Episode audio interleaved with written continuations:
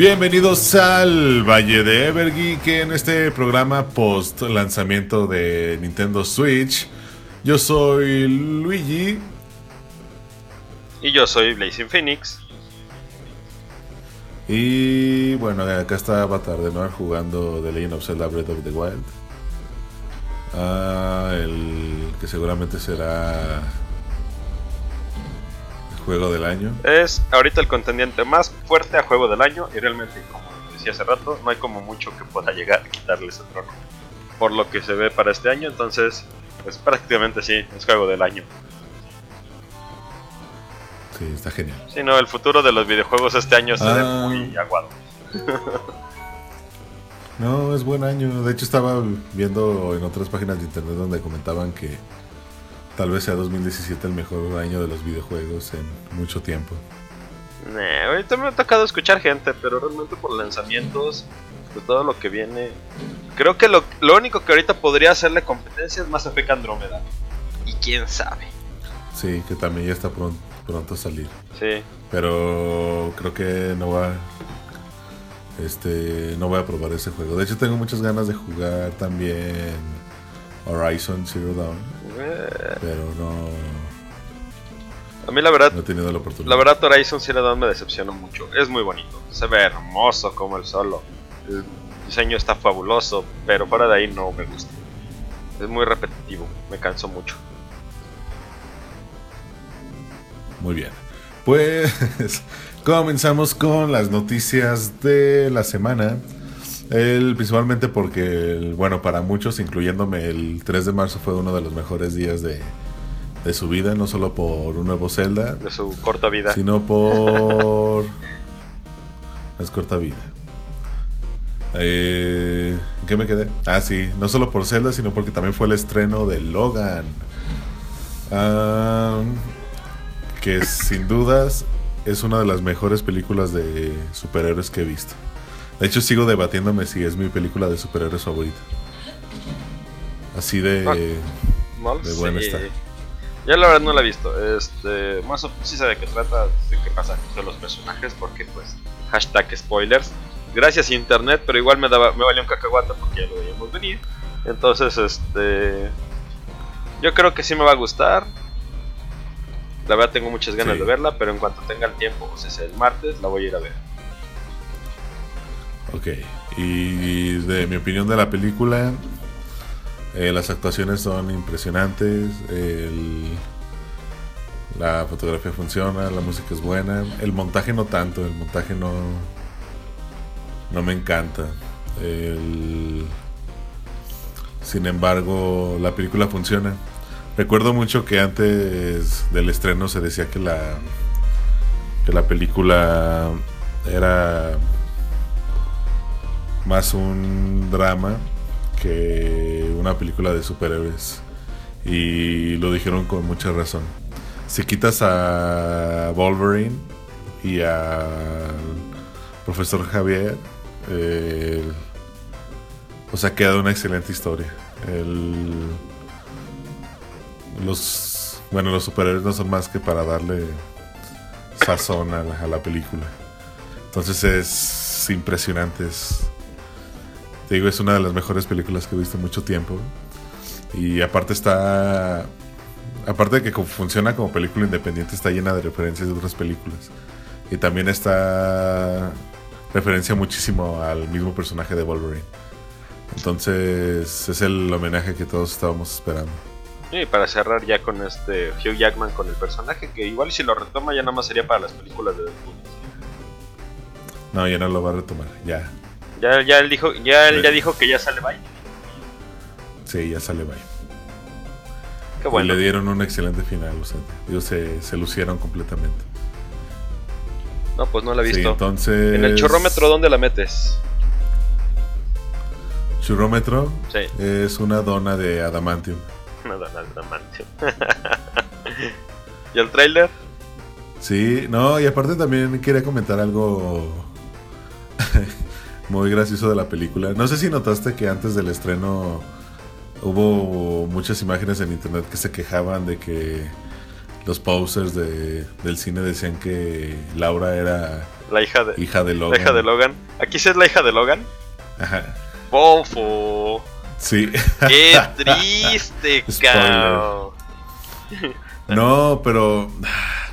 Ya, ya dijimos un spoiler. Bueno, esperamos que. Bueno, es que, es que te lo dan a entender con la parte del tráiler donde le dice Char. Cuando, cuando lo ve Char, esta, este Wolverine a Laura, la primera vez, que le dice, ¿y ella quién es? Le dice, que este, en, en el fondo lo sabes. Como que en ese punto dices, "Ah, ha de ser su hija.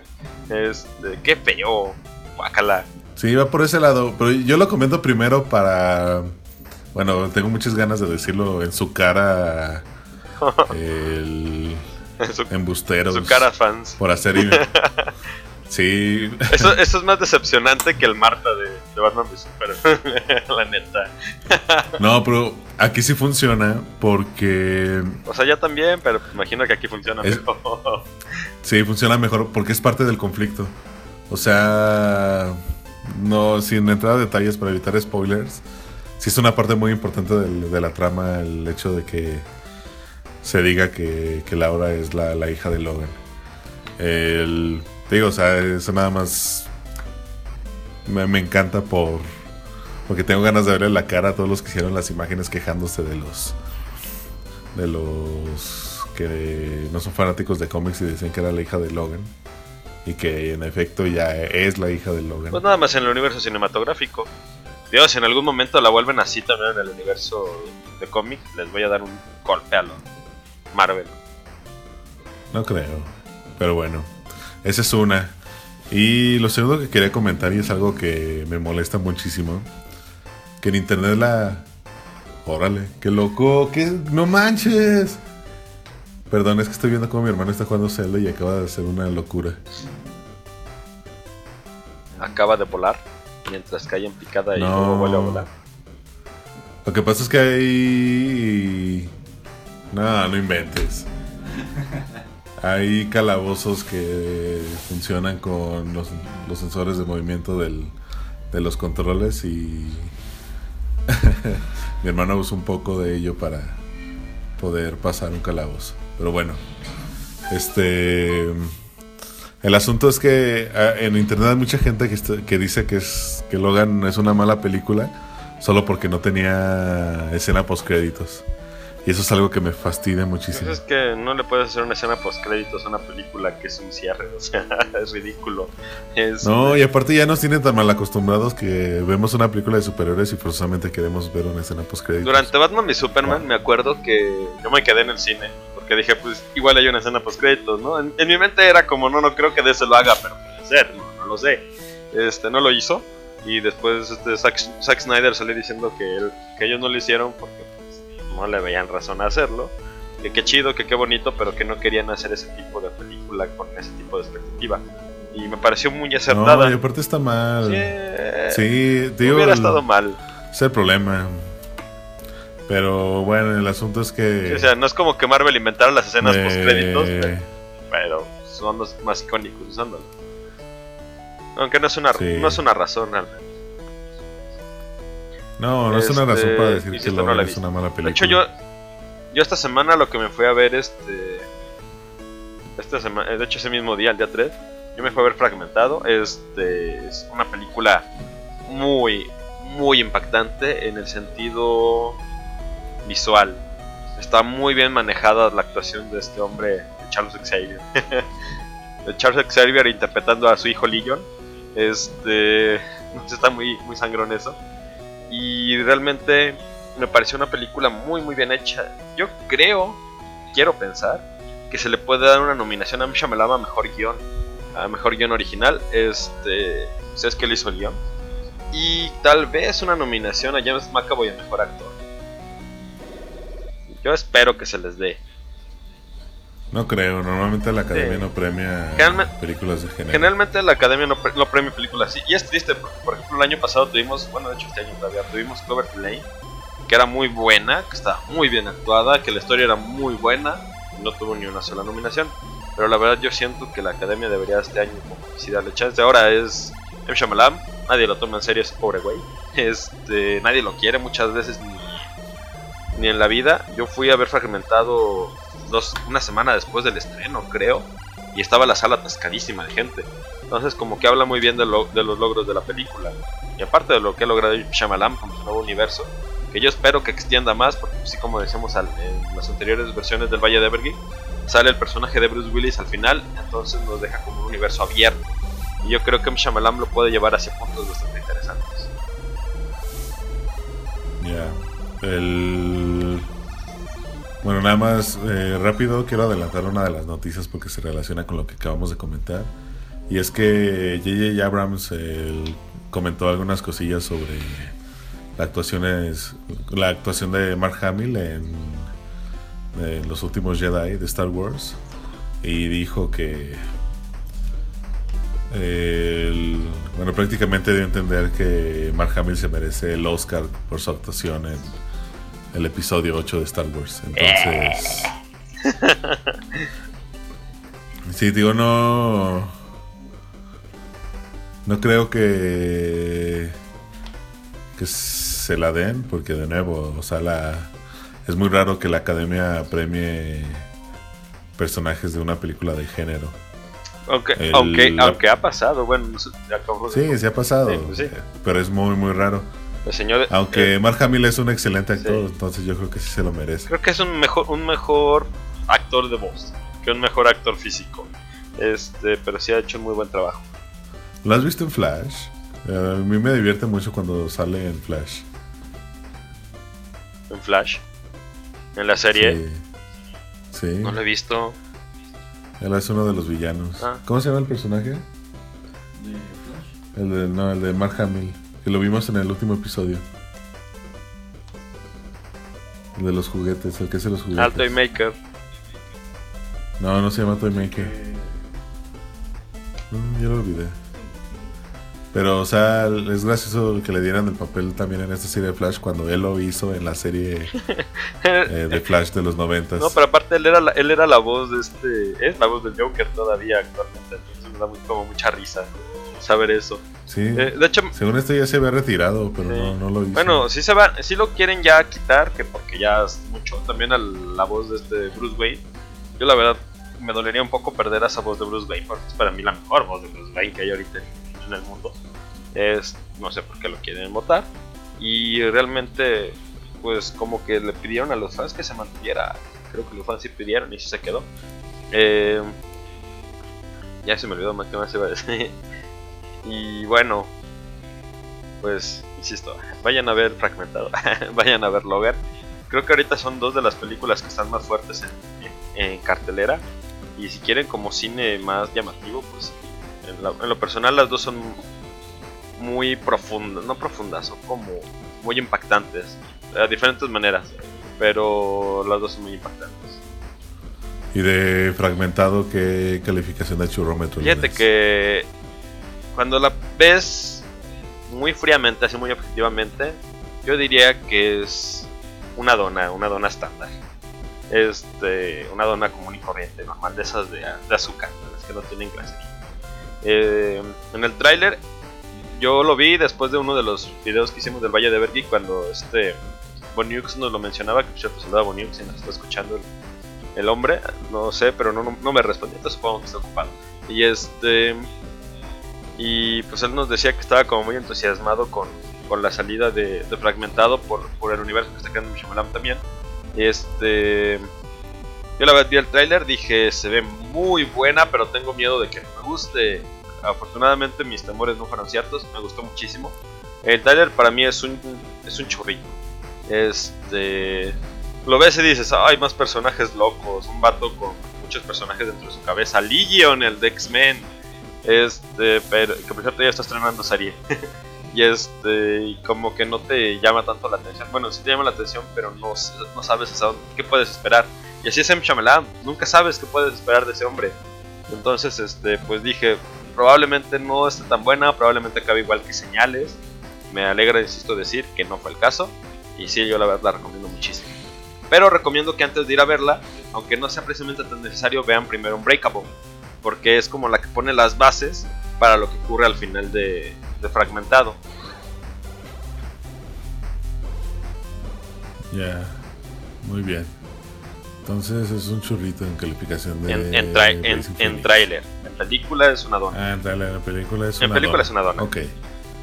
No la he visto, pero a mí Dona se me hace demasiado. Ya cuando la vea te digo. A mí ese me gusta. Además está muy bien actuada. Salvo por uno que otro detallito, se me hace muy bien actuado. Muy bien. Ah, nada más por terminar estas partes de. de películas de. Bueno, de películas. eh. Nada más comentar que hay gente en internet eh, dando lata porque quieren que la actriz Daphne King, que es quien hizo a Laura en Logan, se convierta en algo así como la próxima Millie Bobby Brown, quien hizo a Eleven en Stranger Things. Entonces lo más seguro es que sí pase. Especialmente porque ya Eleven se volvió súper mediática y a todo lo que hace la gente se emociona. Ay, sí, para Le más mujer y todo el mundo la ama. Por cierto, también hay que mencionar, que- y, y lo, di- y lo dijo, lo vamos a hacer publicidad ahorita a, a las compañías cinematográficas. Recuerden, niños, niños y adolescentes menores de 18 años, que Logan es una película para adolescentes. Los cines ya dijeron Para adultos. Sí, para adultos. Bueno, perdón, para adultos. Y adolescentes de 19, de 18 para arriba. Porque también siguen siendo adolescentes. Este, de 18 a los 21 todavía eres. Y entonces, si ustedes no tienen la edad y no presentan IFE, no los van a dejar entrar y no les van a regresar su dinero. Así es que, a menos que quieran perder el costo del boleto dependiendo del cine al que ustedes vayan, de verdad, no lo compren y espérense a que salga este por otro medio.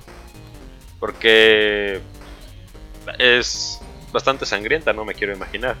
Está bastante gráfica. Sí, de hecho sí está sí es muy sangrienta, pero la, la misma película te lo muestra de de manera natural, entonces no, no se vuelve grotesca a diferencia de otro de otras películas.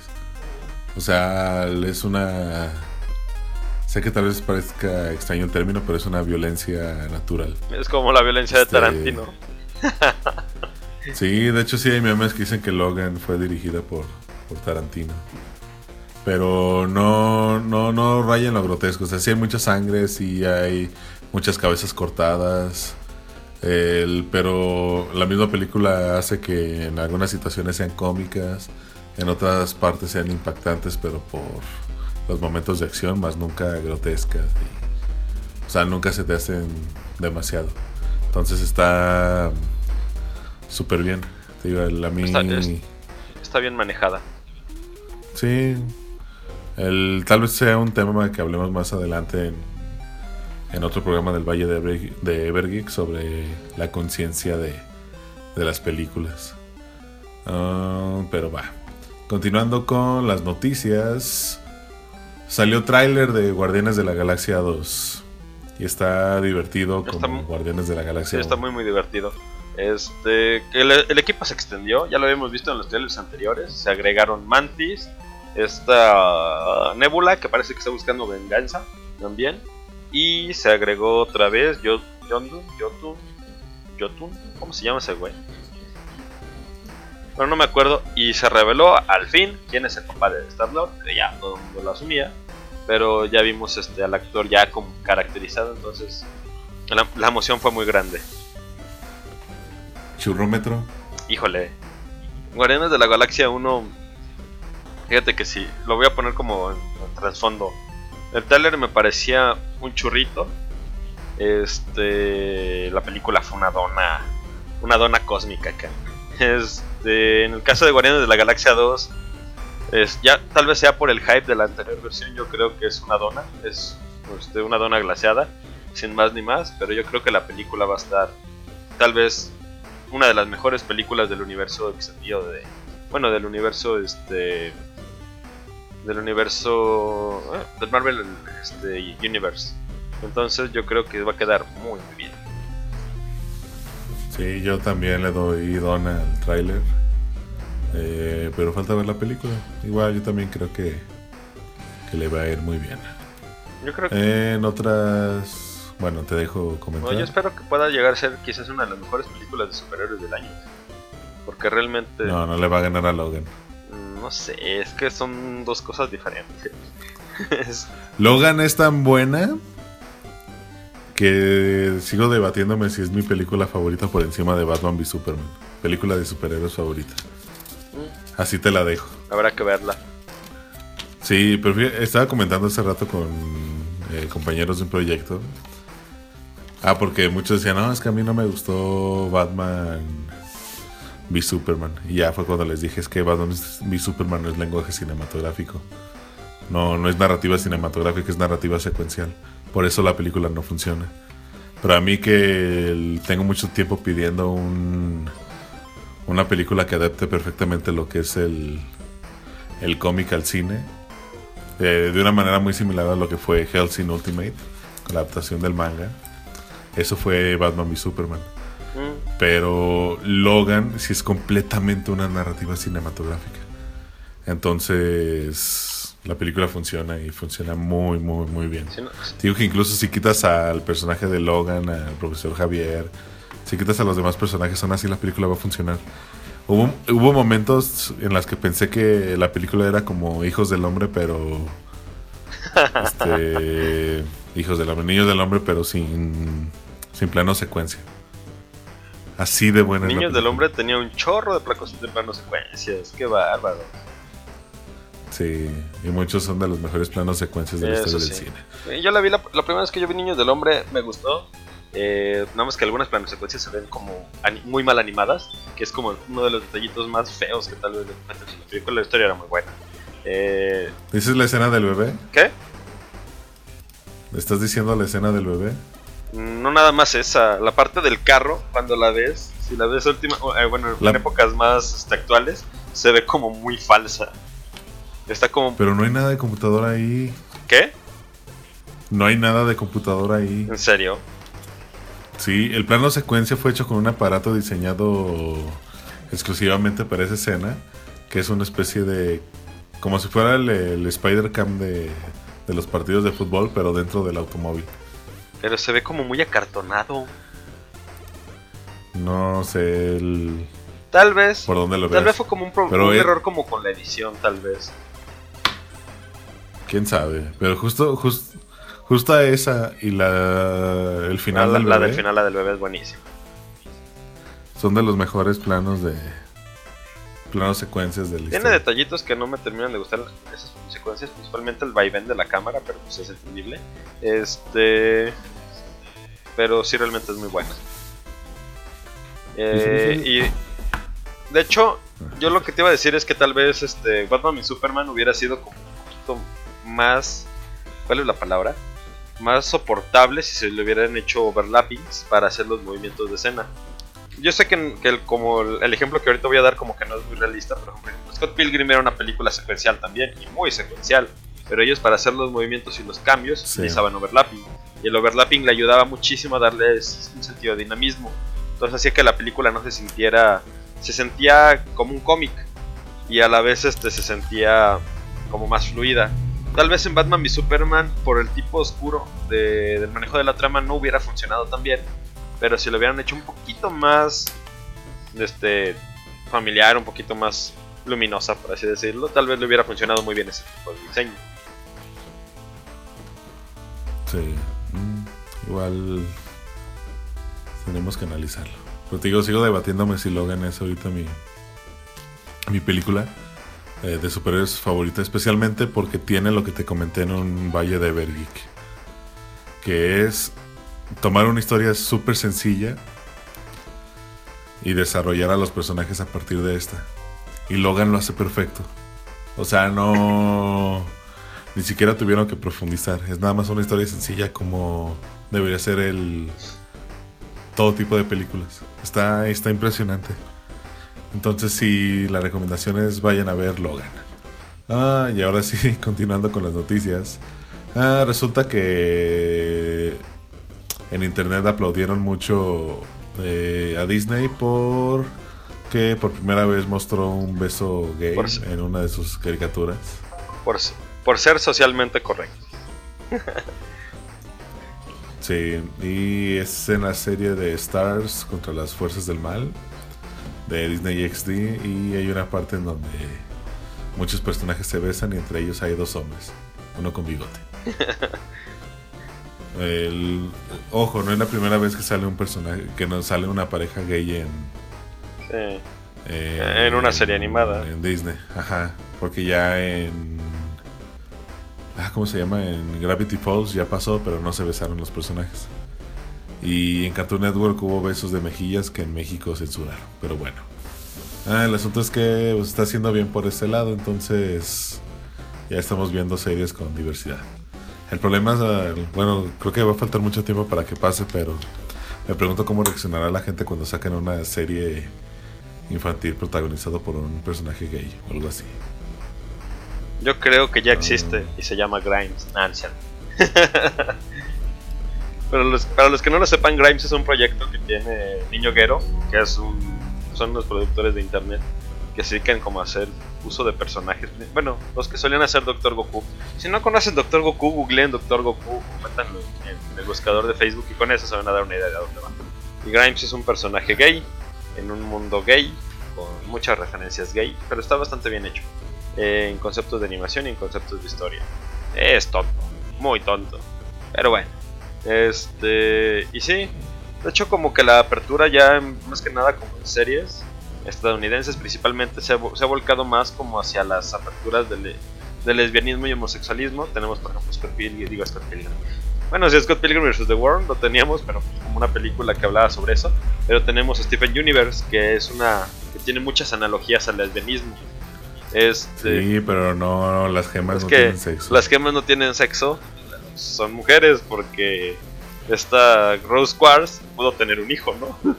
es complicado. Sí, Steven, ya no he visto los últimos E- episodios. Eso, pero sí, eso me lleva a pensar está- qué onda con el papá de Steven, porque si las gemas no tienen sexo, entonces no se enamoró, no se enamoró de una mujer, se enamoró de una alienígena hermafrodita. y eso me deja como muy confundido con respecto al papá de Steven. Este, pero bueno, Sí, a mí Steven Universe me encanta porque la considero como la serie que prepara a los niños eh, para enfrentar eh, diferentes situaciones con las relaciones humanas. Porque si te fijas, muchos de los episodios no son necesariamente de amor, sino también eh, da situaciones complicadas de, de amistad o cosas así. Habla mucho de amistad, habla mucho de, tu- de los orígenes, habla mucho del que te define quién eres. Es muy, es filosófica, habla mucho de la familia. De hecho, la de la familia es como una base muy, muy poder, muy, básicamente es la base en la que se basa todo este universo. Es donde se, cimien- donde se cimienta y de ahí va para arriba. Este, entonces es una serie muy a mí, cuando, me la, cuando me la recomendaron y les decía que porque era bueno Stephen Universe, me dijeron que era por los feels. A mí no se me hace tan feels. No le lloro tanto, no digo, ah, no manches. Pero si llega un punto donde digo, no, pues sí, los personajes son muy humanos. Incluso las gemas, que, este, que a veces que no son humanas como tales se sienten muy humanas en algunas situaciones. Otras sí se sienten muy tontas. Como Starfire cuando llegó a la Tierra en los jóvenes titanes, así a veces se sienten las. Y es como muy llamativo porque también habla acerca de la migración, de el lugar donde estás, aunque no hayas nacido ahí, de adaptarte a las circunstancias, etcétera, etcétera, la justicia, bla, bla, bla. Entonces es una serie muy completa. Sí, este. Ah, iba a comentar también que en esta semana el, salió- salieron noticias del próximos cómics de, de Avatar Corre. Todavía no terminan la historia. No, de hecho los cómics continúan donde se quedó la serie. Y mm, liberaron la primera página. No te escuché. Este, igual este de la leyenda de los. Ah, salieron los cómics en español de la búsqueda. El, bueno, esa es otra historia. Pero liberaron la primera página de, de Avatar. Eh, corren cómics y ya se reveló que sí. eh, Que si era lesbiana. el, que sí era lesbiana, entonces. Pues no era lesbiana, era bisexual. Bueno, sí, tiene razón. Este. Pero ya está. Entonces. eh, ahorita las series van por buen camino. Pero es, es como muy raro, ¿no? ¿Cómo acabó siendo bisexual? Su- se ve un poco forzado. Está bastante, for- pero- está bastante forzado, de hecho. Porque- No bastante, está poquito, pero es que el asunto de la última temporada es que se... Como que se van más al conflicto bélico que el- las- los conflictos internos de los personajes. Entonces cuando ves ese final se siente forzado porque tú... El mismo sentimiento de la serie no va por ese lado. Y es que aparte... Igual me parece un gran final. O sea, a mí me encanta Corra y de hecho me gusta más. eh, me gustan más algunos detalles de, de la serie de Corra que de la serie de. Ateo. No, la música en Corra está Ah, mucho la música es muchísimo mejor. A mí lo único... Lo, El- lo único... La animación también funciona Sí. mejor. A mí lo único que me mataba de Avatar Korra era la tendencia steampunk. Que no es porque no me guste el steampunk, me gusta mucho. El problema es que siento que esa, ese mundo en menos de como 80 años ya estaba muy steampunk. La revolución industrial ahí estuvo muy rápida, entonces fue como de...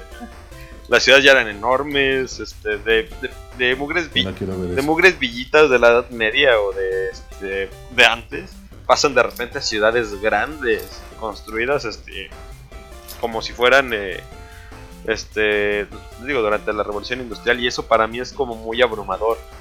No me gusta ese concepto de la tecnología mezclada con, con el avatar, yo siento que le quita como un poquito de encanto. Este, pero fuera de ahí, para mí Avatar, para mí Avatar Korra, aunque la primera temporada se me hace muy aburrida, mejora muchísimo en las siguientes dos temporadas. Ya. Es que la primera sí está bien Mm. aburrida. también.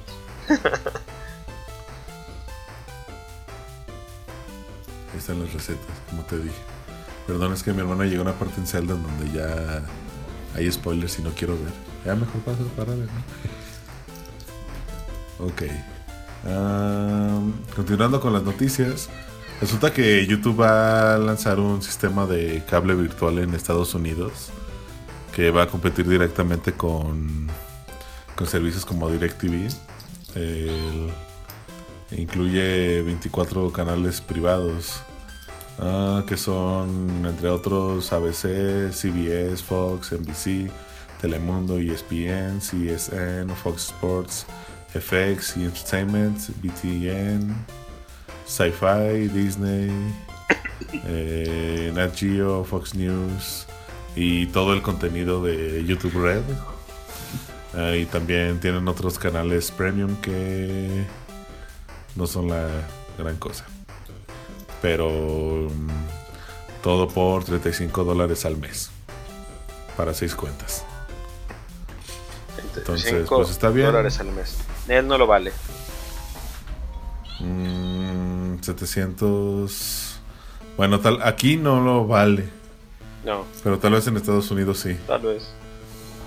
Pero no, Pero aquí no. pero no creo. Igual- Ha, ha habido una pérdida muy grande del consumo televisivo. Este, y no nada más de, de- de televisión abierta, también de cable. Entonces, yo siento que es más como un esfuerzo de las televisoras para como que vol- para volverse a hacer notar.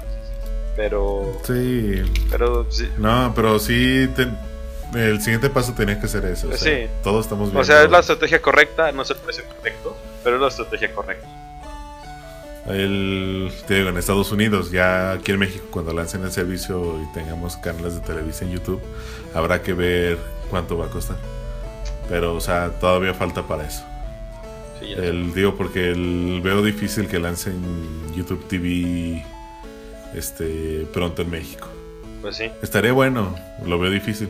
Porque YouTube Red tardó, que ¿Un año o dos años en llegar? Y sale con Televisa. ya. Sería muy gracioso. Pero y hablando de, de, tra- de, bueno de suscripciones y cosas así, resulta que Xbox eh, anunció un servicio tipo Netflix que se llama Xbox Game Pass que lanzarán en primavera de, de este año, o sea ya pronto. Y pues básicamente es eh, con una suscripción de 10 dólares al mes. Eh, uno tendrá un catálogo de 100 juegos de Xbox One y Xbox 360. um, que son. Está medio chistoso porque es. Tú pagas esa cantidad, tienes el catálogo y descargas el juego. y lo juegas en tu consola de manera ilimitada. Sí, está en la biblioteca, pero es de manera limitada mientras tengas la suscripción. Una vez que se acaba la suscripción, Mientras tengas el la suscripción. el juego no te deja accesar. Este es, es. fue para mí una idea muy buena, no es la primera vez que se hace, ya lo estaba haciendo EA con el EA Access, que está para, para Xbox, que también es una idea muy buena, como por 400 pesos al año te dejan jugar ilimitadamente varios de los mejores juegos de EA. Entre ellos, por ejemplo, Battlefront, Star Wars Battlefront, a los anteriores Battlefront originales, eh, los el FIFA 2016, que ya también está disponible, cosas así que son muy llamativas, este Mass Effect, entonces pues sí, como que te llaman la atención, al menos para acabar el juego y pagarlo durante el mes. Que de hecho la suscripción mensual es de 99 pesos. Y este y para mí es como una idea muy buena por parte de Xbox, te ahorraría tener que andar buscando juegos, te dejaría pasarlos y después olvidarte de él sin necesidad de comprar. Es como un tipo de renta, por así decirlo. Y eh, yo creo que es como tal vez este la idea que salvará a Xbox este año mientras llega este Project Scorpio. Porque siendo Eh, honesto, hecho, ¿qué? Sí, pero yo creo que también Project eh, Scorpio se va a sustentar un poco en esta suscripción. Sí, es muy- O sea, el Xbox Game Pass va a ser fundamental para que Scorpio venda. sí, sí. Ahora, realmente lo de Scorpio ahorita está como estaba el Switch hace algunos, hace ya varios, hace varios meses antes de ser anunciado, que se veía bien en el papel, pero que no tenía como un sustento real. Este, Switch es genial. eh, la consola no tanto. Es, Switch es genial.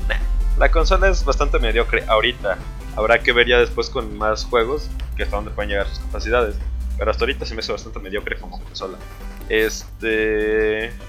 ¿Qué estamos? Ah, sí. Entonces yo creo que Scorpio puede llegar a ser una consola muy poderosa, también bastante mediocre. Para que vean que no nada más le traigo así como la maña a Nintendo, yo también considero, por ejemplo, la- hace tres años cuando se anunció en la 3, Xbox anunciaba de que no ibas a poder cambiar tus juegos, de que estabas limitado con este, cinco familiares solamente para consola, de que te iban a cobrar prácticamente por todo, de que se iban a eliminar los CDs, cosas así.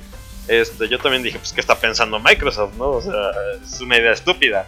Y qué bueno que no lo hicieron. Este, para mí, Xbox One, aunque mucha gente me diga todo lo contrario, se me hace una consola muy buena, de, buena generación, se me hace muy bien hecha, con capacidades muy buenas, pero que no se, supo, no se supo explotar. Digo, no acabó tan mal como el Wii U, pero no se ha sabido explotar bien. Entonces, este, pues yo creo que Project Scorpio, si bien igual no le urge a Microsoft, siento que no lo han sabido este, colocar, vender como idea. Está muy bonito en el papel, pero sí, es muy poderosa. ¿Y eso qué? Entonces, básicamente es eso lo que ocurre con, con Project Scorpio en este momento. Ya. De hecho, ya al rato hablaremos de, de Switch. Si quieres, nada más deja comentar rápido la noticia, la última noticia antes de, de Switch para hablar de lleno de la consola y del Zelda, que ahora ya me toca jugar a mí. Este. Bueno, la noticia rápida es que el que antes era el. El. Bueno, un directivo de, de Electronic Arts, Peter Moore, que trabajó en Sega, trabajó en Microsoft. Él ahora se va a convertir en CEO de Liverpool, mi, mi equipo de fútbol, mi equipo inglés favorito. Ah, y pues resulta que se le hizo porque es también fanático de Liverpool y de fútbol. Entonces el excéntrico Peter Moore se hace CEO de Liverpool, el equipo de fútbol. Por favor, relevancia. Lo siento. Tenía que comentarlo porque es Peter Moore y es, es uno de esos personajes que respeto de la industria de los Que videojuegos. por cierto, también no tiene nada que ver con Peter Moore, pero esta semana se anu- sa- salió nuevo tráiler este, de, de Injustice. Y, y más importante aún, bueno, salió un nuevo tráiler de Injustice, salió Doctor Strange, Doctor Strange, Doctor Fate este, en el tráiler dándole una madrina a Superman, como todos sabemos que, realmente, que haría realmente en los cómics. Este, y hace una semana pasada pues salió Black Canary, también ya se anunciaron algunos otros personajes. Este, yo creo que hasta ahorita el roster está creciendo muy bien y la verdad, yo es uno de los juegos que estoy esperando más este año. En Justice 2. Y la otra noticia que ya se me olvidó por cierto, es que se anunció, ah no, ya volví, ya recuerdo. Se anunció la segunda, la continuación de The Shadow of Mordor, este, de, de- Lord of the Rings Shadow of Mordor, que ahora se va a llamar Shadow of War. Eh, se ve buenísima la, la idea, me parece que puede llegar a ser tal vez uno de los mejores videojuegos de todos los tiempos. Entonces, o tal vez yo lo estoy viendo muy arriba, pero Shadow of Mordor, ustedes que lo han llegado a jugar no me van a dejar mentir, es tal vez uno de los mejores juegos en su categoría y es maravillosísimo. Yo la verdad lo compré en Steam sin esperar mucho de él. No, no, no, me quedé emocionadísimo con el juego. Se me hace maravilloso. Sí. ¿Qué no- Bueno, yo no lo he jugado tanto porque es de esos juegos que me marean. ¿Te marea? No manches, a mí no me marea. Lo que me gusta es que es como una mezcla de Batman mezclado con el Señor de los Anillos, con los Batman Arcaja, porque el sistema de combate es muy muy parecido y eso le ayuda muchísimo, pero se siente más fluido en Shadow of Mordor. Me gusta más el manejo de las armas de Shadow of Mordor, me gusta más los kits de habilidades, me gusta que no tienes que lidiar con los combos, porque los combos para mí en Batman, aunque eran muy útiles, eran para mí muy molestos, porque no soy muy no soy un jugador tan veloz con los controles, entonces para mí eran muy latosos. Y este y se ve muy bien realmente Shadow of Mordor. Y yo espero que Shadow of War sea muchísimo mejor. Sí, de hecho anunciaron una edición coleccionable que tiene así Ah, sí, yo la quiero. un tornal de cosas. Viene con unos Nazgûl, creo. Que- oja- Sí, está ¿Qué más que vin- mi hermano a lo lejos ¿Qué más que viniera con el Balrog? Estaría bien chido. Pero bueno, por sí me costó, si de por sí nos costó mucho trabajo comprar el Switch, imagínate por esta versión especial. Sí, nos costó algo de trabajo el Switch y el Zelda, que por cierto, como vieron en el unboxing del Valle de Evergeek, compraste la Master eh, Collection, ¿no? No, la Special. Ah, Ok. La, la Master es así. De hecho, sí nos dijeron que ni siquiera llegó a León. Entonces. Pues creo que no llegó a ningún está- lado, más que Ciudad de México. Pues sí. Sí vi fotos de que estuvo en, va- en varias tiendas de la Ciudad de México. Pero ni modo. Ahora sí, vamos al, importante. Switch salió, ya lo tengo, ya lo probé, es genial. Yo no lo tengo, solo lo he tocado en los que hay en demos, en algunas tiendas. Me parece una consola muy bien hecha. Creo que Nintendo lo pensó muy bien. De hecho, lo que me lo que siempre me ha sorprendido mucho de Nintendo es su capacidad para adaptar las cosas. Este, son muy muy buenos, piensan en todo prácticamente. O sea, no es como que te hacen una consola y dicen, ah, sí, este, se nos fue ese detallito. Pero no piensan en todo. De hecho, mucha gente, principalmente me tocaba ver muchas quejas, y principalmente en Level Up, que decían que la patita se sentía muy frágil la de atrás. Que sí, se siente frágil, pero Nintendo la hizo así con la razón de que si le llegas a meter mal y se bota con el dock, se zafe. Entonces la puedes nada más reencajar sin mayores problemas. Lo- la únicas, las únicas quejas que yo también le vi, que también noté muchísimo, es que la pantalla es estúpidamente brillante en condiciones de luz, que a veces pueden no ser muy cómodas. No, no me tocó probarla en el sol, pero con la luz de Sears que reflejaba la luz blanca que ves tienen en los techos, se me hace muy incómodo el juego. Este, realmente para una consola portátil yo creo que nada les costaba meterle un anti-glare. Y pues es un detalle que Nintendo no cuidó bien. Yo creo que es un detalle para el costo de la consola que no es perdonable.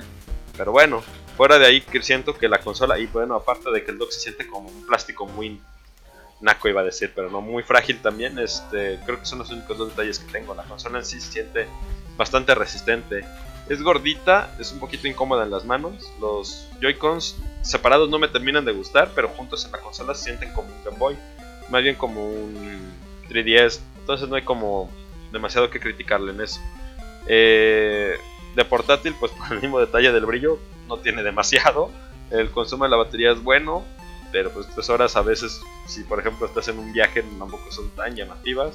Si vas a tu casa, pues qué chido. Este, yo creo que lo de portátil en México no funciona porque te expones bien gacho a la delincuencia, en- y más con una consola de ese tamaño.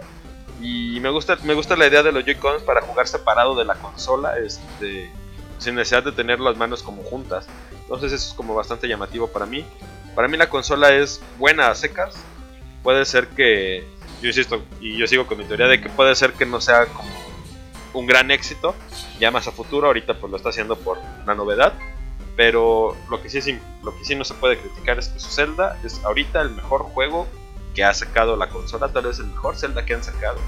Y realmente, hasta ahorita no veo, salvo a menos que Mass Effect Andromeda sea buenísimo, una mejor candidato a juego del año.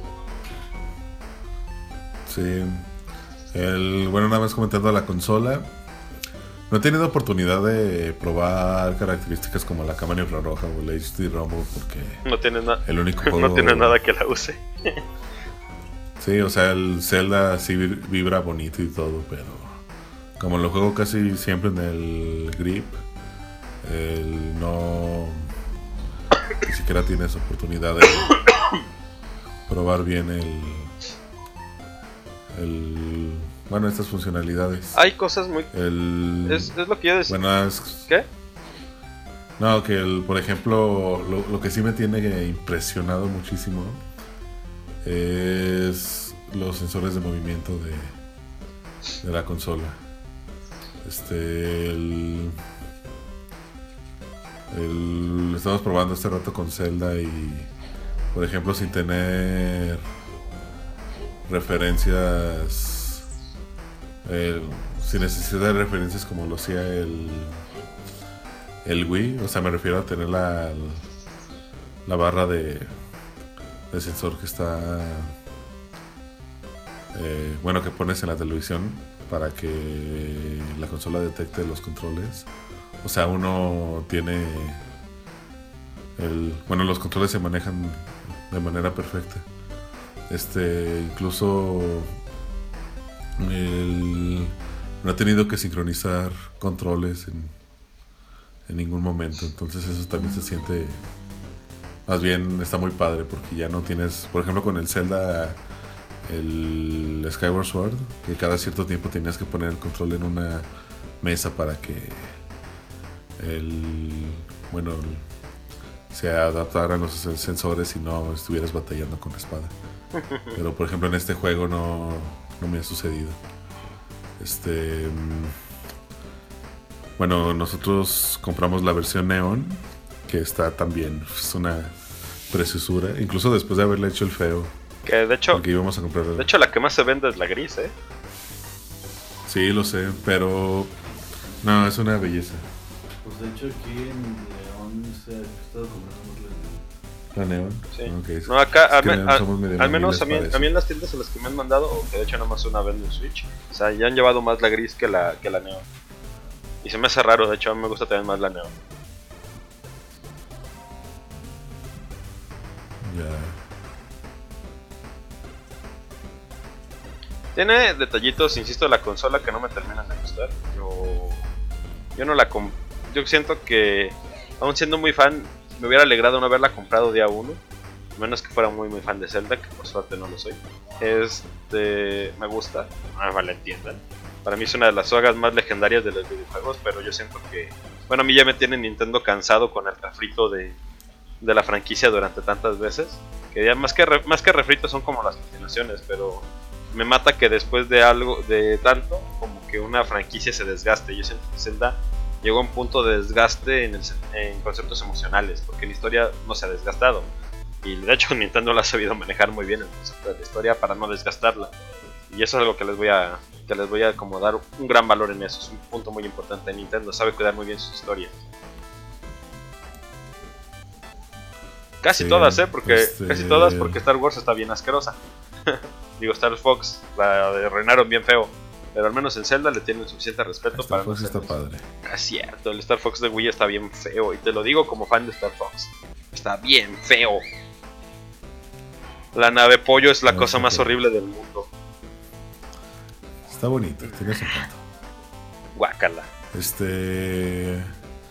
Bueno, te digo, de, de otras cosas del Switch, el, de la batería, me lo llevé todo un día al, al trabajo y estuve jugando de repente en- durante varios momentos y nunca se me descargó. Entonces, en cuanto a la duración de la batería, no tengo problemas. Hubo por ahí quejas del... Se puede conectar la tableta si ustedes tienen un conector tipo C. Ah, ya sé por qué la gente ha estado pidiendo tanto conector tipo C últimamente en las tiendas. Pero este... Si ustedes este, se, se carga con un conector tipo C y una batería externa, este, con eso no hay mayores problemas. La batería interna del Switch es de 4000 mAh, que son un uso de una tableta estándar como unas 6 horas de uso continuo. Jugando han de ser como unas 4 más o menos. Este, Nintendo dice que en el Zelda son 3. Y el problema que tiene más el Switch es que el conector está abajo. Es bueno porque el dock, el dock que va a la televisión encaja en la parte de abajo. Pero si ustedes están quedando sin batería mientras juegan y quieren seguir jugando, es, tienen que acostar la tableta o usarla con los, con los Joy-Cons y levantarla para poder ponerla a cargar. Entonces con la base no sirve. Que es como, no sé si sea un error de diseño, si sea un punto que Nintendo va a arreglar a futuro o les va a valer un cacahuate. Porque a fin de cuentas puede seguir jugando pero si es como un punto que tal vez no sea tan bueno cuando por ejemplo vas en un viaje. Entonces si o cuando necesitas de fuerzas utilizar los dos, los dos Joy-Cons, prefieres tener las manos separadas. Sí, bueno, yo juego con el grip. El, de hecho el control aunque está cuadrado y está chistoso, tiene cara de perrito. Está muy cómodo. El, al principio como que le hacía un poco el feo a las palancas pero también funcionan. Tal vez eh, la palanca del, del Joy-Con derecho de repente sí es incómoda y los botones. Es incomodísima algunas ratas. Es que. Eh, dije de repente, ¿no? O sea, no. Muchas veces, es que muchas veces no la usas, pero cuando la usas sí es como de, ay, ¿por qué está ahí? bueno, yo soy de los que se la pasan moviendo la cámara, entonces yo sí lo uso todo el tiempo. En donde sí he tenido problemas es a la hora de oprimir los botones del. De, bueno, lo que sería el pad direccional en el Joy-Con izquierdo me confundo mucho al presionar el arriba y el, y el derecha, pero son detallitos menores en, el caso de Zelda. Una vez que se aprenden a usar eso, no importa demasiado. Este, pero sí es un poquito confuso al principio. Eh, realmente los Joy-Cons son muy muy ligeros, son muy responsivos. Les dura un chorro la batería y se va recargando junto con el dock. En caso de que, por ejemplo, utilices el grip Especialmente el grip no te los carga y pues no hay otra forma de cargarlos más que dejándolos con la consola. Entonces como que sí es medio incómodo eso. La verdad no sé si la consola apagada también los carga mientras en el dock, si lo desconozco. Me imagino que sí. Sí, sí los carga. Pues, de hecho se carga la consola. Mm. Que eso a la larga puede llegar a ser este, malo para la batería, eh. Sí, lo sé. Fíjate que sí, sí lo pensé. Pero pues hacemos lo mismo con los celulares, entonces. Eh, es que de hecho los celulares también se eh, dañan. Ahora le pasa a los iPad y los iPad por ejemplo mantienen muy bien su batería aún con la sobrecarga. Siguen manteniendo una muy buena calidad de batería. Yo me imagino que Nintendo hizo algo parecido. Sí, pero pues quién, quién sabe. En cuanto a control, no tengo problema. A la hora de jugar en el modo portátil, ahí sí es impresionante. la pantalla parece chica, pero en realidad es como el tamaño justo que necesitas para jugar en, modo portátil. Desconozco si en el futuro Nintendo va a sacar un Nintendo Switch XL o, algo por el estilo. Tal vez lo haga. Pero por ese lado funciona. Mira, este, y pues ya del. Realmente, el, realmente el Nintendo Switch ahorita es más como una consola experimental está hecha por Nintendo para verificar los errores que tienen y como ordenarlos a futuro, como también pasó con el Nintendo DS en su momento. Entonces ahorita es una consola que está no en fase beta, ya está liberada como una fase alfa, por así decirlo. Y este y yo creo que Nintendo la va a ir arreglando conforme vaya a ser necesario. Si la consola tiene el éxito suficiente, yo creo que Nintendo le va a estar dando mantenimiento por unos 4 años y sacando versiones nuevas. Así como por ejemplo Xbox hizo con el Xbox S, pero Nintendo tal vez lo vaya a hacer más ocasiones con diferentes colores de consola, le va a estar dando soportes de diferente tipo, incrementándoles el procesador para actualizarla. Entonces me parece que es como el futuro que tiene planeado Nintendo siempre y cuando la consola tenga éxito. Así como está, yo la verdad no le auguro tanto éxito porque Zelda es un muy buen juego. Una consola no se compra a menos que seas muy muy Nintendo fanboy, nada más por el juego o por un solo juego. En este caso tal vez dos o tres o cuatro, que ya es como lo más que les puedo dar. Y entonces, este, por ahorita yo creo que está bien. A futuro Nintendo tiene que echarle muchas, muchas ganas para que la consola se mantenga en el gusto de los consumidores. Y puede ser, puede ser, aunque me duela con todo mi corazón, que se vuelva como un parteaguas a diseños futuros de consolas para otras compañías. Entonces, pues bueno, tal vez sí es el futuro, pero para mí sigue sin parecerme la gran cosa. No, no va a pasar eso. Pero bueno, yo Es difícil de hablar ahorita del, Sí, el- del Switch el como consola porque el- no faltan juegos. Sin embargo, yo estoy encantado. Me encanta. O sea, yo estoy feliz con la compra. Es que sí, bueno, sí fue un poco caro. Un poco, un poco muy estoy- cara. ¿Cuánto fueron? 11.500 pesos, ¿no? Ah, no, tu versión fue más cara. ¿13.000 pesos? Sí, 13,500. Uy, Sí, 13,500. uy. Pero. y eso es lo que gasté en un Xbox y una pantalla de, de 50 pulgadas Full HD. Bueno, ya lo que gasté en el Switch en la versión especial de, de Zelda. Pero estoy contento, o sea, la consola realmente lo vale. La, la pantallita es impresionante, se ve muy bien. El- y realmente sí es como se ven en los videos. O sea, uno pone la consola y automáticamente se manda la, Sí, la se pantalla cambia. así de volada. Sí, se cambia de la, de la pantalla del Switch, bueno, de la consola portátil se cambia al dock y ya se pone en la televisión. Sí, el- también vi en internet que había mucha gente que se quejaba del Joy-Con izquierdo porque se desconectaba. Sí, se desconectaba. Ah, Pero que la, actualiza a mí- que la actualización ya lo solucionó, dijeron también. Pues yo ya lo tengo actualizado y solo me ha pasado una vez eh, jugando Zelda, pero eh, parece que fue más un error de sincronización de los controles que, que del Switch. Y bueno, también la, la consola me falló una vez, pero eh, el- fue, fue súper chistoso porque se congeló y tuve que reiniciarla. Que, que también, otra, Eh, ot- pero también otra de las quejas que ha habido es los costos de los Joy-Con. Los Joy-Con son carísimos, de verdad son carísimos. Un control Xbox Elite, cuando lo encuentras con descuento, te sale en ese mismo costo que los Joy-Cons. Entonces, este, sí está, eh, andan 2500, es lo que me ha tocado verlo, 2600 de hecho. Pero pues las tiendas a las que yo voy es más caro, ¿verdad? Pues que es en otro lado, lo llegan a encontrar en 2500. Para mí es un costo absurdamente alto por dos pedazos de plástico. De muy alta tecnología, eso sí. Pero es lo que yo decía hace rato, que Nintendo le mete como muchas tonterías a veces. Por ejemplo, la cámara del sensor no se va a usar en muchos juegos. Este, el, ¿cómo se llama? El, el audio HD no se va a usar en muchos juegos. El, bueno, la vibración también en alta definición tampoco se va a usar en muchos juegos. Entonces son cosas que encarecen nada más un, que nada más encarecen el aparato y que hacen y que terminan volviéndose relativamente inútiles, eh, más allá del uso de un control. Y en Nintendo le gusta experimentar con esas cosas. Le pasó al Wii U, le pasó al este a algunos otros dispositivos que llegó a tener en su momento Nintendo y le ha pasado a Apple incluso este con el con el 3D Touch que no es tan llamativo para algunos usuarios. Si no estás acostumbrado nunca lo vas a usar. Entonces son cosas que te encarecen la experiencia, que muchas para muchos usuarios no son útiles, de hecho para la mayoría tal vez, y que pues a veces nada más están porque se ven bien o porque se sienten bien o porque son innovadoras. Pero son innovación inútil a fin de cuentas. sí. Pero bueno, te falta, le queda mucha vida al Switch. Entonces, Eh, yo le mínimo, mínimo de vida va a tener unos 3 o 4 años, ahorita, así como se ve ahorita. Ya tal vez... máximo 6, 7, Sí, 8. tal vez, tal vez unos 6, 7. Igual tal vez 8. Si, si Nintendo ya de plano se aburre de andar sacando consolas nuevas, tal vez incluso los 10 o 12 años que llegó a durar este el, el PlayStation 2.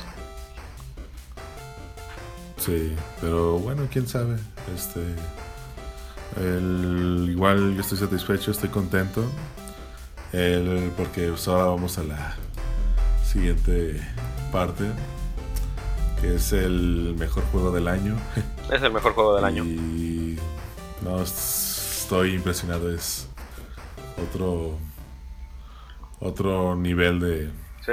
de juego. Que a mí no me termina mucho de gustar los menús y la jugabilidad. Pero aun- aunque me gustan en el concepto de que se parecen a otros juegos que yo he jugado, no me termina de gustar los menús, se me hacen muy feos. Este, minimalistamente feos. Y la jugabilidad se me hace decente. La historia, la verdad de la historia no le he puesto mucha atención. Porque es muy difícil jugarla, o sea, no he tenido tanto tiempo como para poderle prestar atención o para verla desde el principio. Porque mucha gente se pelea por el uso del, de la consola y porque aparte como yo lo uso en, en horas de trabajo, entonces pues, es como que me regañan. Entonces sí no le puedo prestar mucha atención, pero de lo poco que he tocado la consola sí son esos los detallitos que yo he notado. Sí, el- la historia está padre, especialmente, y aparte es divertido porque después como de las primeras dos horas de juego pues ya te explican lo, lo importante. Este, ah, el doblaje está padrísimo. Eh, de Zelda con la voz de Raven, de That's So Raven. Pero no, no es la misma actriz, porque la que hace Zelda es una chavita que apenas está empezando. Sí, se le nota también. Este, ah, es que, ¿por dónde empezar? El juego es tan vasto, es... Es un mundo muy es un mundo muy grande, está muy bien diseñado.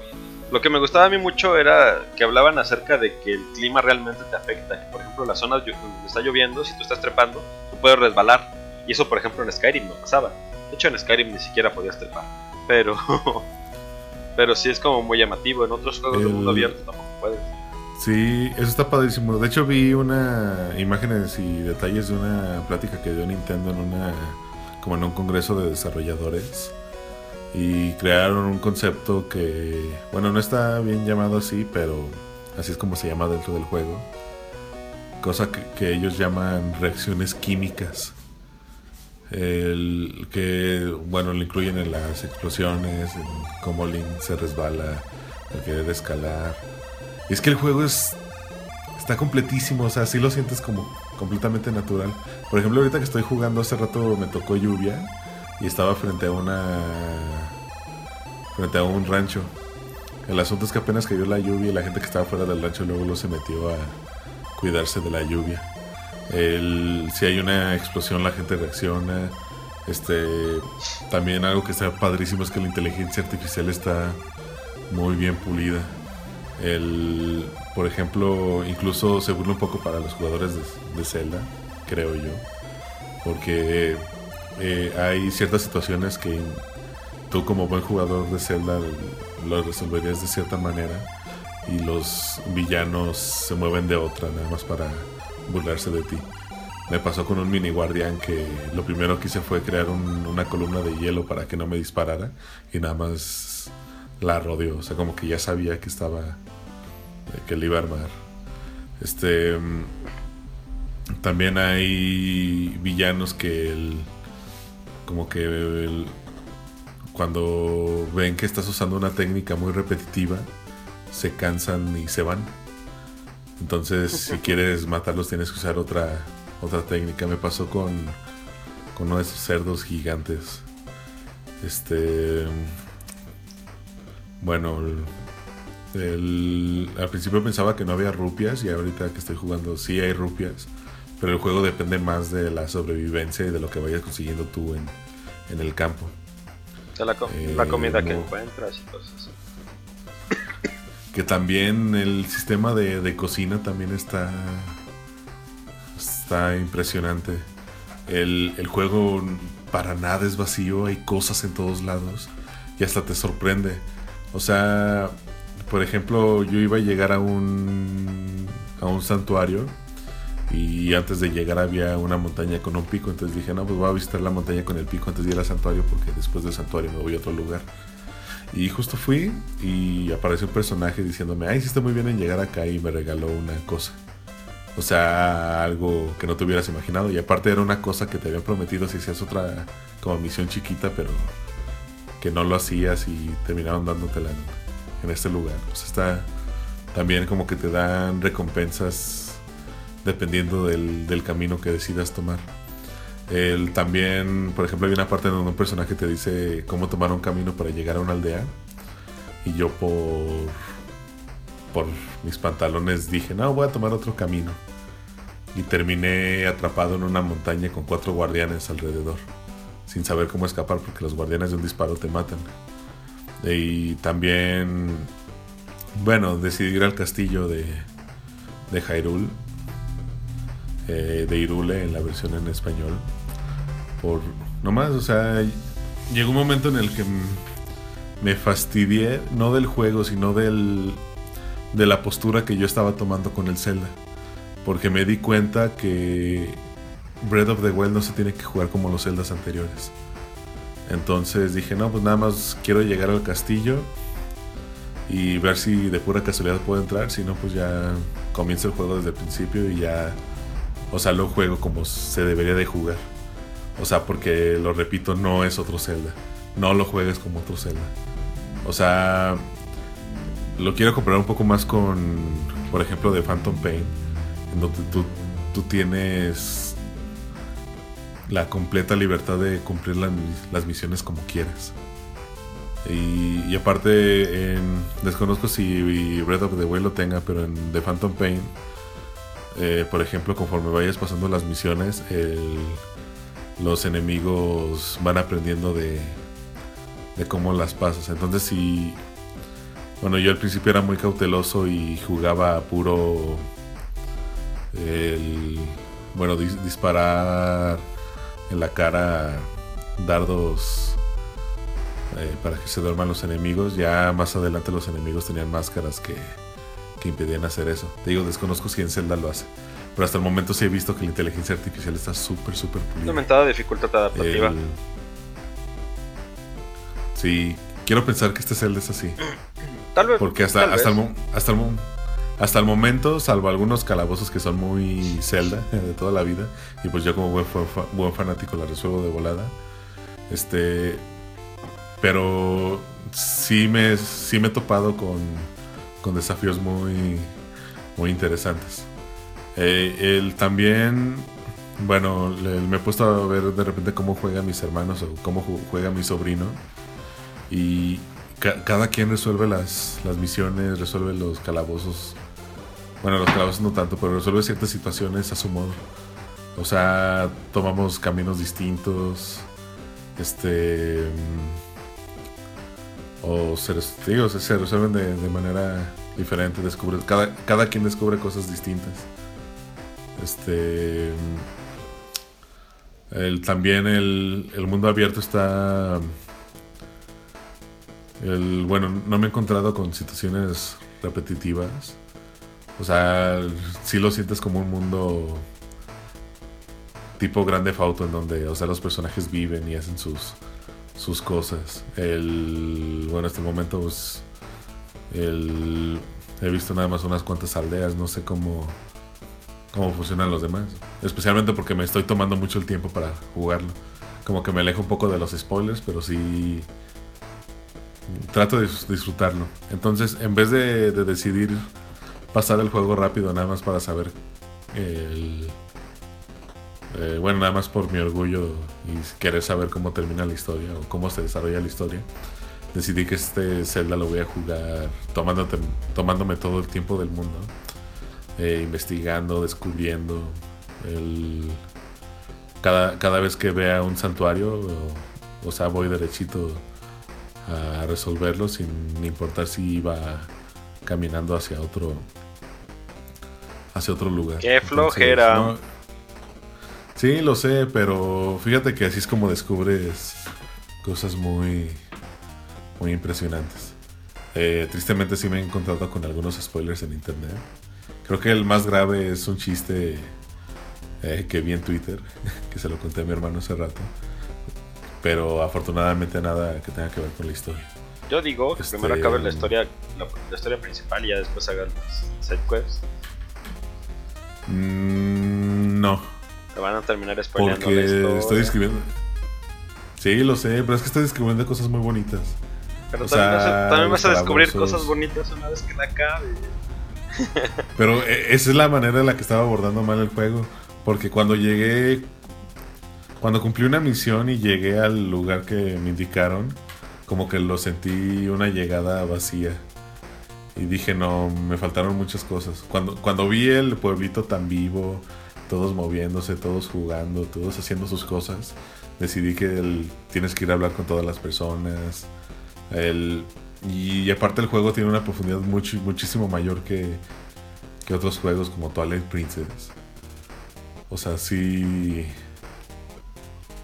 Este Zelda es otro nivel. Estoy feliz. El- las cuestiones de la temperatura también influyen muchísimo. Los enemigos son más inteligentes. Bueno, yo jugué muchísimo Phantom Pain. Son muchísimo más inteligentes que los enemigos de, de Metal Gear.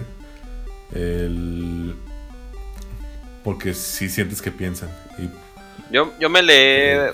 ¿Cuál es la palabra? Resistido mucho al Phantom Pain porque nunca he jugado ningún juego de. de Metal, Metal Solid. Metal Gear Solid. Metal Gear. Ajá. Entonces, aunque sé la historia, porque vi un video de hecho, un video de nuestros queridos amigos de DBX, se llama DBX. Creo que sí, que es un canal que también administra el buen este Mr. X junto con otro vato cuyo nombre nunca recuerdo. Pero que su voz suena. Ah, bien. Sí, pero que su voz, Sí, sí que su voz suena como la de Layo Rubio, así igualita, o sea, tiene el mismo. este, BSX. el de BSX. Este, y ellos tienen un video que te narra toda la historia de Metal Gear para que no te tengas que estar chupando todos los juegos. Porque aparte está bien difícil, más que nada por plataforma. Este. Y la verdad me le he resistido mucho porque aunque está bien barato el estúpido Phantom Pain, no quiero. La verdad no quiero. Porque siento que me estaría perdiendo de muchos detalles que tal vez en Phantom Pain son importantes. Ya me han dicho que no tanto. Sí, igual el Metal Gear Solid 5 se disfruta por sí solo y se juega de manera muy diferente a otros Metal Gear. Este y el mundo abierto está bien hecho, pero hay momentos en los que no se siente tan tan abierto como otros juegos. Pero este Zelda sí es completamente abierto, o sea, Como en Witcher. pu- puedes hacer todo. Es súper creativo. También estaba viendo cuestiones de desarrollo de cómo el- se imaginaron todas las situaciones posibles eh, que pueden pasar los jugadores y prácticamente todo se puede hacer. Es- el- bueno, hasta el momento solo me he encontrado una acción que no puedes hacer y es darle de comer a los animales. Que le pasó a mi hermano hace rato que quiso darle de comer a un caballo. A menos que sí se pueda y el caballo era muy terco y no quería comer. Mm. Pero eso ya lo vamos a, a descubrir. El, primero, pues el- no hay en este juego, por lo que sé, no hay grandes calabozos, sino que es, el- es un juego repleto de puros mini calabocitos, que son como los típicos calabozos de, de Legend of Zelda, pero este, ¿cómo se dice? De dos o tres habitaciones. O sea, son cosas que resuelves muy rápido. Pero al pasar estos calabozos, estos calabozos son, ah, estos calabozos son los que te dan más corazones. Wow. Mm, Para que matar a Ganon no Y sea bueno, tan pues- difícil. Sí. Ah, ah, ya la regué. Espérame, es que estoy en un calabocito. No, ya la regué. Hazlo rápido.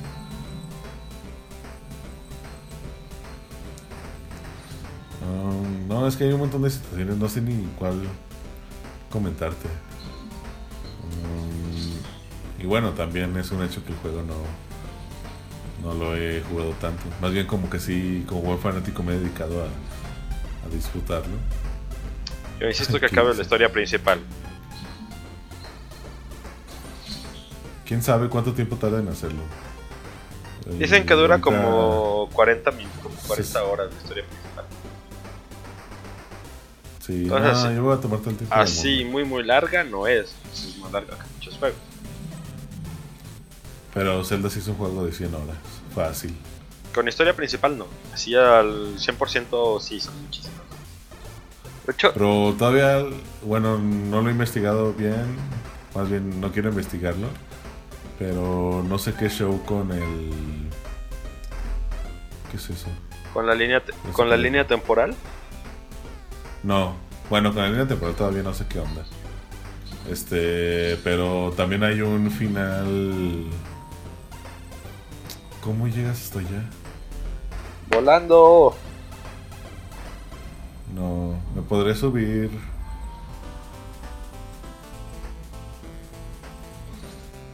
No. Ok, deja ver cómo resuelvo este acertijo. Pero no. Hay un final que nada más se cumple con ciertos requisitos. Que se supone es el verdadero final del juego. Ah, ya sé cómo. Qué flojera. Sí, entonces. Quién sabe.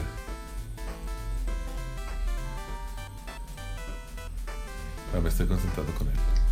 Pues Sí. tal vez, Digo, la, la, tal vez. la verdad no sé qué más comentar. O sea, el juego está.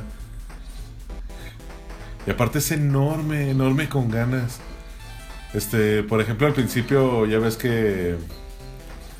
Pues ya desde los trailers sabemos que está el castillo y alrededor está el aura de, de Ganon y todo el show. Este no. El castillo se ve súper cerca y no, está horriblemente lejos. Así también pasa con, con las distancias de todo. O sea, el juego es enorme. Y aparte es impresionante cómo siendo tan grande no es vacío. O sea, puede que ya después de un rato descubras cuáles son las, las dinámicas a seguir. O sea, como pasa con, por ejemplo, con los celdas el- que siguen la línea de, de Link to the Past. Pero no sé, es, es impresionante. Tendría que prestarle más atención, pero la verdad como no tengo el juego, pues no. Y como no soy un gran fan, no. Pero Sí, básicamente es un juego que no va a decepcionar a los fans. Y tal vez a los que no somos tan fans como yo, pues nos va a dar igual, pero lo metemos como un buen juego, porque es un buen juego. Muy pocas cosas se le pueden criticar a Zelda, a este Zelda en específico. Sí, no se le puede criticar nada. Es perfección. Que es lo que de hecho yo les decía. Para mí Nintendo ahorita está en un punto donde sigue haciendo buenos juegos, pero no así su software se me hace tan bueno. Porque el Switch no es un software tan bueno. Tan. La palabra. Hardware. Bueno, es un hardware, sí es cierto, un hardware. Un software, el software lo hacen bien.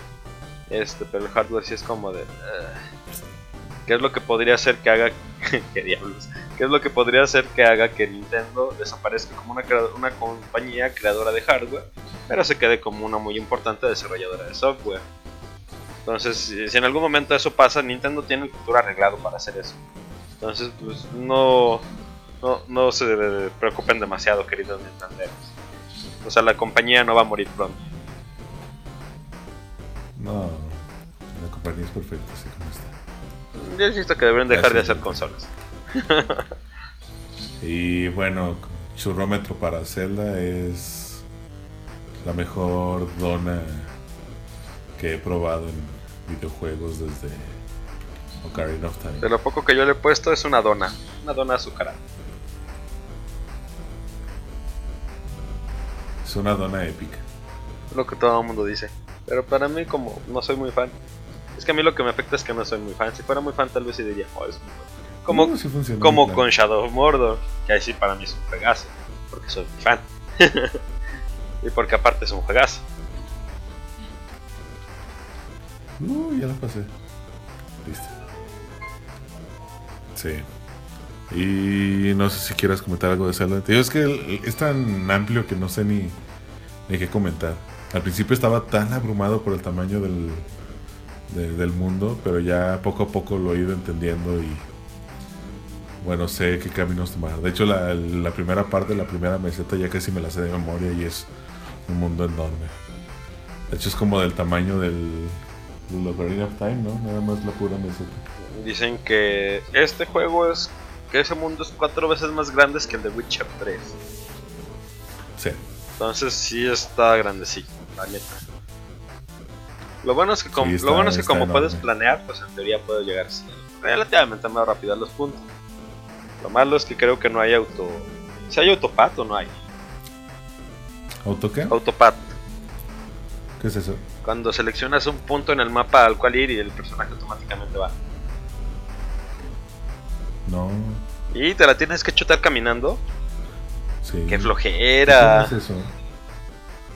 Qué- Pero lo, lo que tiene es que después de que desbloquees las torres o desbloquees los santuarios, puedes teletransportar. Ah, bueno, no, entonces está bien. Sí, no, pues en Skyrim era igual. Bueno, Sí. era igual en las ciudades. En otros puntos no, en otros puntos te tenías que aventar la caminada. Pero sí, nada. Sí, pero no, está, está enorme. Eh, nada más comentando rápido la, edición especial que compramos, que es la que vieron en, en el video del unboxing. Hace poco descubrí que el... Bueno, lo comenté en el, en el video, pero como que no... No me había pensado a... eh, no, me, no me había puesto a pensar eso.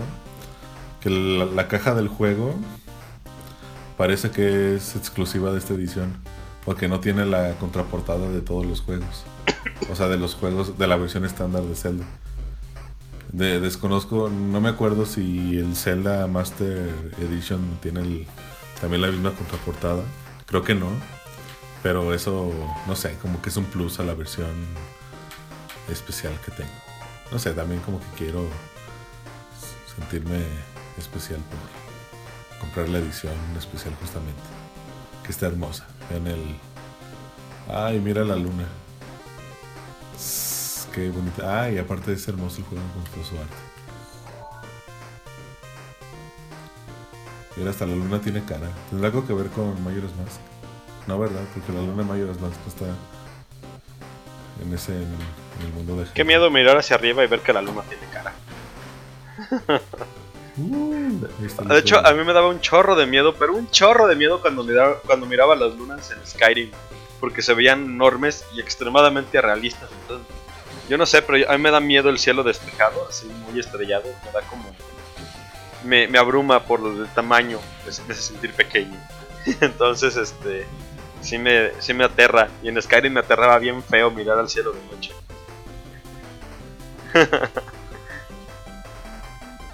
Sí. Y bueno, yo creo que terminamos ahorita el Valle de Evergeek. Yo voy a seguir jugando Zelda. El, yo creo que va a tardar como dos semanas en pasarlo. Por ejemplo, el Phantom Pain sí tardé también un ratito en terminarlo, aunque fueron dos meses de desvelarme por las noches. Yo acabo de No sé cómo termin- llegar hasta allá. Yo acabo de terminar Assassin's Creed 1 por primera vez en mi vida. Ya. Y. Hace mucho que no juego un Assassin's Creed. Es muy bueno. Fíjate que me gusta mucho la, la respuesta de los aldeanos cuando haces cualquier actividad, o, los, o de los soldados, responden a lo que haces y eso, se me- eso- esa inteligencia me parece muy buena. Lo único que me mata es por qué te avientas de una pinche torre, caes en la paja y todo el mundo te ve, o sea, se ve tus sombras, se ve, se ve cómo entras y nadie se sorprende. O sea, es como, ah, sí, mira otro güey lanzándose de una torre cayendo en la paja. Eso pasa todos los días, es lo más normal. Pero si lo vemos trepando Claro. una pared, no pasa nada. Digo, nos sorprendemos diciendo que nunca lo hemos visto. es lo único que como Sí. que me confunde. Fuera de ahí, la inteligencia artificial reacciona muy bien. Y en un juego tan viejo, ¿eh? Sí. Bueno, ya vamos a terminar porque ya tenemos que terminar. Ok. Nos queda poco tiempo. Sí, y pues terminamos el Valle de Evergeek de esta semana. Gracias por escucharnos. Ah, les recuerdo que cada lunes tenemos eh, podcast con los temas de actualidad de la vida geek. Con el cotilleo más candente del momento. me gusta esa palabra, perdón. Bien, yo soy Luigi. A mí me encuentran en mis redes sociales en casi todas como LuiDSG. Y yo soy, Ah, sí, ahora sí, y yo soy Blazing Phoenix. Se me encuentran en, Twitter como arroba Scarlet Phoenix y en Facebook como Blazing Phoenix. Y todavía no me he tomado una foto decente. Ahora que cambié de teléfono por uno más chido, subiré una foto ahora sí. Eh, y por mi parte, que casi no estuve en este podcast, este, me pueden encontrar como Noar Avatar en Facebook, Twitter e Instagram. Y bueno, el Valle de Evergeek también bueno, nos pueden escuchar en SoundCloud, nos pueden escuchar en iTunes, ah, nos pueden escuchar en YouTube. Y aunque siempre lo prometo, todavía no nos pueden escuchar en, en, Spotify, en Spotify, pero pronto se hará. Gracias por escucharnos, nos vemos la próxima semana. Hasta pronto. Adiós. Uh.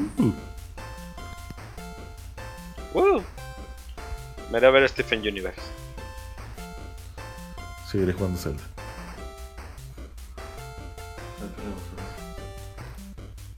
Sí, yo tengo que jugar. Aguanta.